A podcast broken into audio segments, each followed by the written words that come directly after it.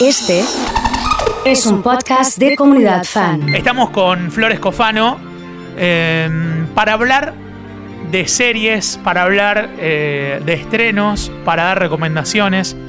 ¿Y por dónde vamos a arrancar hoy? Bueno, vamos a arrancar por Trinkets. Bueno, ¿La tenés esta serie? No la tengo. ¿No te apareció en Netflix como mm, recomendación? No le di bola quizás. Bueno, hay que prestarle un poquito de atención porque es una serie original de la plataforma de Netflix, es una serie estadounidense. Es una comedia dramática que, que se estrenó hace muy poquito, justamente el 14 de junio eh, en la plataforma, en relación a la historia eh, Oso Trinkets, en español la traducción sería cleptómanas. Ajá. Eh, cuando hablamos de, de esto de cleptomanía, hay que decir, eh, aclaramos, hablamos de este trastorno mental que se caracteriza por, por el impulso obsesivo de, de robar, ¿no? Así que bueno, esta historia se centra en la vida de tres chicas, adolescentes, Sí. eh, de una misma escuela secundaria que jamás se habían cruzado entre sí y se terminan encontrando, se terminan reuniendo o uniendo también eh, en una especie de grupo de autoayuda, si se quiere. Es una clase obligatoria a la que tienen que asistir de cleptómanos anónimos, porque ellas sufren de esto y deben, bueno, asistir de, de manera obligatoria. Sí. Al principio el encuentro es poco amigable, ninguna se da bola con ninguna, eh, digamos, cada una está en, en la suya, pero al final se empiezan a unir y se terminan dando cuenta que tienen un montón de cosas en común y que las termina uniendo y también, bueno, volviendo muy amigas y, compañeras.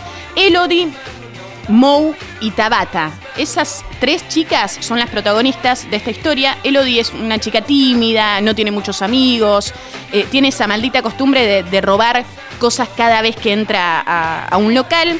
Es la típica que, que le cuesta adaptarse, ¿viste? Sí, sí. Eh, que no se encuentra o no se halla eh, en ningún lugar. Eh, Moe es la chica misteriosa, también un poco rara, que tampoco se adapta mucho. Y Tabata es la chica popular del colegio, Ajá. que es la imagen, digamos, imperfecta de la perfección. Muy linda ella, es, eh, bueno, viene de un entorno burgués, eh, su papá es blanco, su madre es afroamericana.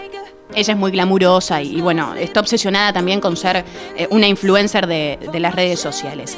A lo largo de la serie descubrís que el fondo de la cuestión esta, de- en relación a, a los robos, tiene que ver con historias vividas. Sí. Eh, muertes, sufrimientos, eh, O sea que hay un traumáticas. en la, claro. en la serie de comedia que, bueno, que, que es un poco más dramático. Tal cual. Y ahí, bueno, el robo sería como, como la vía de escape, si se quiere, robos pequeños de adolescentes. No, no, no se imaginen, no sé, el robo a un banco, pero no sé, un local de ropa, eh, a un minimarket, a lo sumo una escultura, pero el robo del año no, no es. Eh, y la serie intenta eh, mostrar con mucha naturalidad, y, creo que acá está su punto a favor, nada aparece forzado, digamos, temas que atraviesan la vida de, todos y más en esta etapa tan conflictiva como es la adolescencia. Problemas familiares, infidelidades, amores, desamores, eh, búsqueda de rumbos también, bueno, y la importancia de la amistad y el valor que tiene en la vida de, de cada uno de nosotros. En relación a datos concretos, y con esto cerramos, Sí. eh, como hacemos siempre, la serie tiene 10 capítulos. Sí, Es una serie corta. Cada uno dura 25 minutos aproximadamente. Algunos un poquito más, otros un poquito menos. Eh, esto hace obviamente que sea ágil, que sea rápida, que sea dinámica, que no te aburras tampoco. Porque son capítulos eh, cortos. me gustó la recomendación, me parece interesante esto de que sea una comedia para Sí. Relajar, pero que haya algo Pasa, contundente de fondo, que pasen tiene una cosas. Historia, tiene una Sí, historia que sí. atraviesa, tiene una sola temporada. Eh, esto lo ponen igual entre comillas o puntos suspensivos porque eh, está pensada una segunda parte. Esto tiene que ver con el éxito que está teniendo la serie y también con que eh, está basada en una, en una novela homónima. Ajá. Y la escritora o la autora de esta novela fue la, quien salió a hablar y dijo también que la serie o esta primera parte cuenta un pedazo, si se quiere, de, de la historia y falta mucho por revelar. Por eso también como que queda ahí abierta un poco la historia. ¿Puede seguir? Sí. ¿El final es abierto? Es un final abierto, Es bien. un final abierto, así que la, la- la serie puede continuar. Netflix obviamente todavía no ha dicho ¿Es de nada. Netflix la Sí. serie? Sí. Es eh, original de Netflix. No hizo ningún comentario, ningún anuncio por ahora de una segunda parte. Lo que sí, obviamente, que, que si sigue funcionando y bien, podría llegar a tener una segunda parte. La recomendación entonces se llama Trinkets. La Sí. encuentran así en la plataforma. Cleptómanas en la traducción.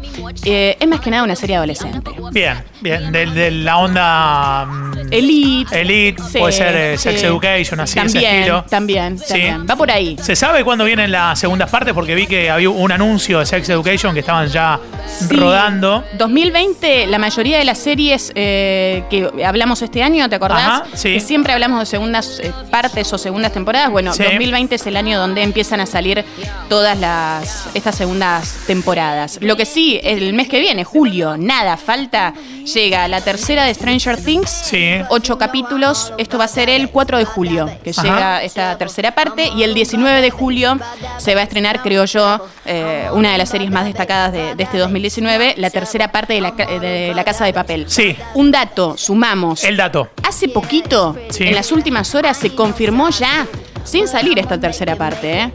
que la Casa de Papel va a tener cuarta temporada. ¿Escucharon bien? Cuarta temporada, no arrancó la tercera. Estamos en una mecánica donde los anuncios y los spoilers, eh, los adelantos, son más importantes que la serie la en sí, que el misma. contenido en sí. Tal ¿eh? cual, tal cual. Estamos basándonos en avances, en promociones, en se dio a conocer esto y la serie pasa a un segundo lugar. En realidad es la marca usándose en otras modalidades que no tienen que ver netamente con los capítulos y con la continuidad de mirar una serie. Cuando lo comercial supera ampliamente a, a la historia misma. Bueno, en relación a esto, aparece en esta tercera parte de La Casa de Papel eh, Rodrigo de la Serna. Su Sí. personaje se va a llamar Palermo. Palermo. Por eso vieron que hay algún video dando vueltas de, De Martín Palermo. Martín Palermo. Sí. Bueno, eh, este nombre en relación a, sabemos que la, la serie elige nombres de, de ciudades o, Sí. o de lugares. Así que Rodrigo de la Serna se incorpora en esta tercera parte y será el personaje de eh, Palermo. 19 de julio para la tercera parte de La Casa de Papel y ya está confirmada una, una cuarta temporada.